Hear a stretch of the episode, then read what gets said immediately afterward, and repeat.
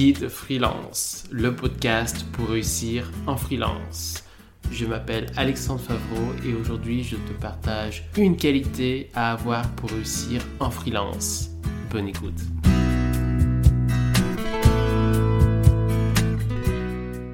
Dans cet épisode, je vais te parler d'une qualité intéressante quand on est freelance, c'est être sociable. Différentes parties de l'épisode. Première partie, définition et constat. Deuxième partie, quand être sociable. Troisième partie, pourquoi être sociable. Et dernière partie, exercice. Première partie, donc ça sera définition et constat. Définition. Être sociable, c'est être capable de vivre en société.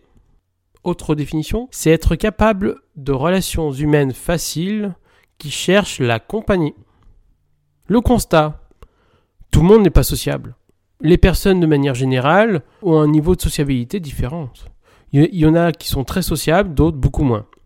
Le fait d'être sociable, c'est pas inné. D'ailleurs, on peut évoluer dans sa sociabilité. C'est mon cas d'ailleurs. J'étais beaucoup moins sociable à un moment donné et je suis beaucoup plus sociable maintenant. Deuxième partie de l'épisode.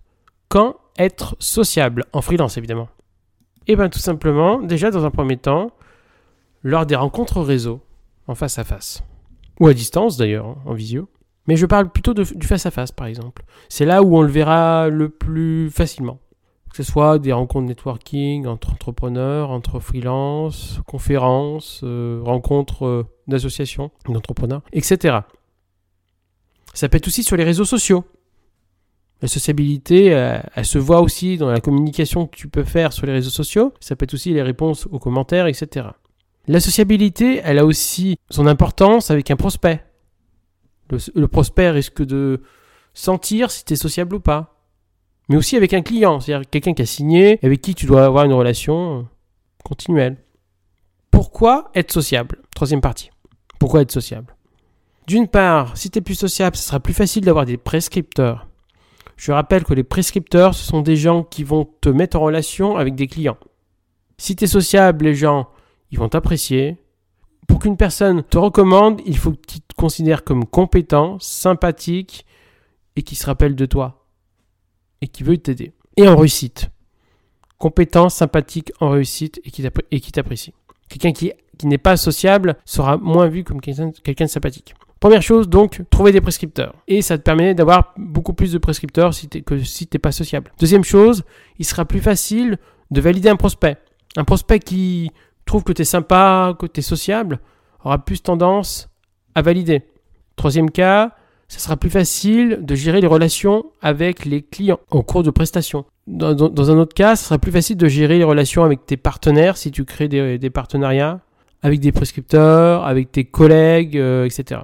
Et aussi avec les personnes qui sont susceptibles d'intervenir dans une prestation. Moi, par exemple, en tant que consultant en référencement naturel, je dois souvent être en contact avec le chef d'entreprise, avec des personnes au sein de l'entreprise, avec des rédacteurs en interne ou en externe de, l'entreprise, avec des développeurs, éventuellement avec des responsables d'agence avec qui je travaille en sous-traitance, etc.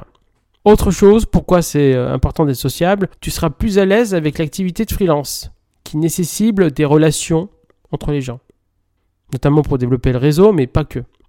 Autre chose, tu pourras plus facilement avoir de l'aide auprès d'autres euh, freelances, d'autres collègues, d'autres entrepreneurs, ou avoir des réponses à tes questions. Et je vais rajouter une dernière petite chose. Quand on est freelance, ça dépend si tu travailles de chez toi ou pas, tu peux être sujet à la solitude. Pas voir beaucoup de monde à un moment donné. Et donc, si t'es pas sociable, tu auras tendance à pas aller, par exemple, dans des networking ou dans des coworking, etc. Ce sera plus facile, ce sera plus difficile pour toi. Petit conseil par rapport à tout ça, je te conseille de progresser. C'est-à-dire que la sociabilité, ça peut être déjà inné. Peut-être que avant de devenir freelance, au tout début, tu es déjà sociable et du coup, tu auras une facilité à rencontrer les gens, à rencontrer les prospects, à parler aux prospects, à gérer les clients, etc.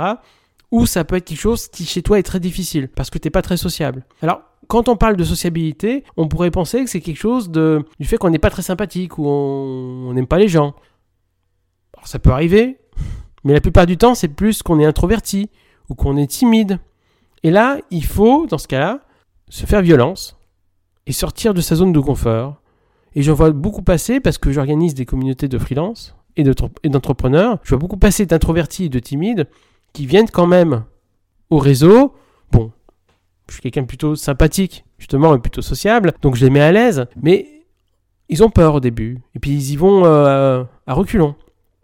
Mais ils viennent quand même. Donc il faut se mettre dans des situations difficiles, parce que c'est une situation, difficile pour ceux qui sont timides et introvertis, de faire du réseau, et se rendre compte qu'au final, petit à petit, parfois même dès la première fois, on prend du plaisir et on devient de plus en plus à l'aise. Donc il faut tenter. Qu'on se dise pas, bah, je suis timide et introverti, donc pas très sociable.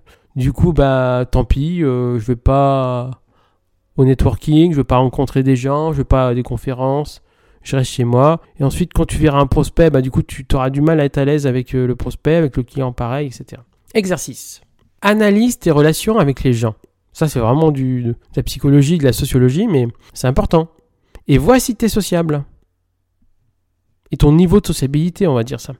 Et ensuite, demande à tes connaissances, connaissances personnelles, amis, famille, mais aussi connaissances professionnelles, ce qu'ils pensent de toi et s'ils trouvent que tu es sympathique, tu es sociable, etc. Et voir un petit peu ce que tu peux améliorer.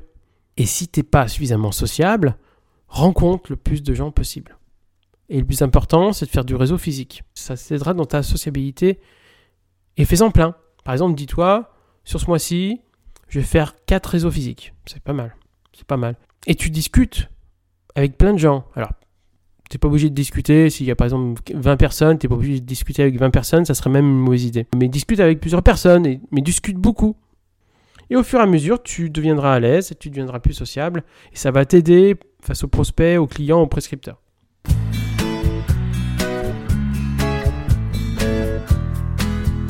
Merci d'avoir écouté cet épisode et n'hésite pas à écouter les prochains épisodes. À bientôt.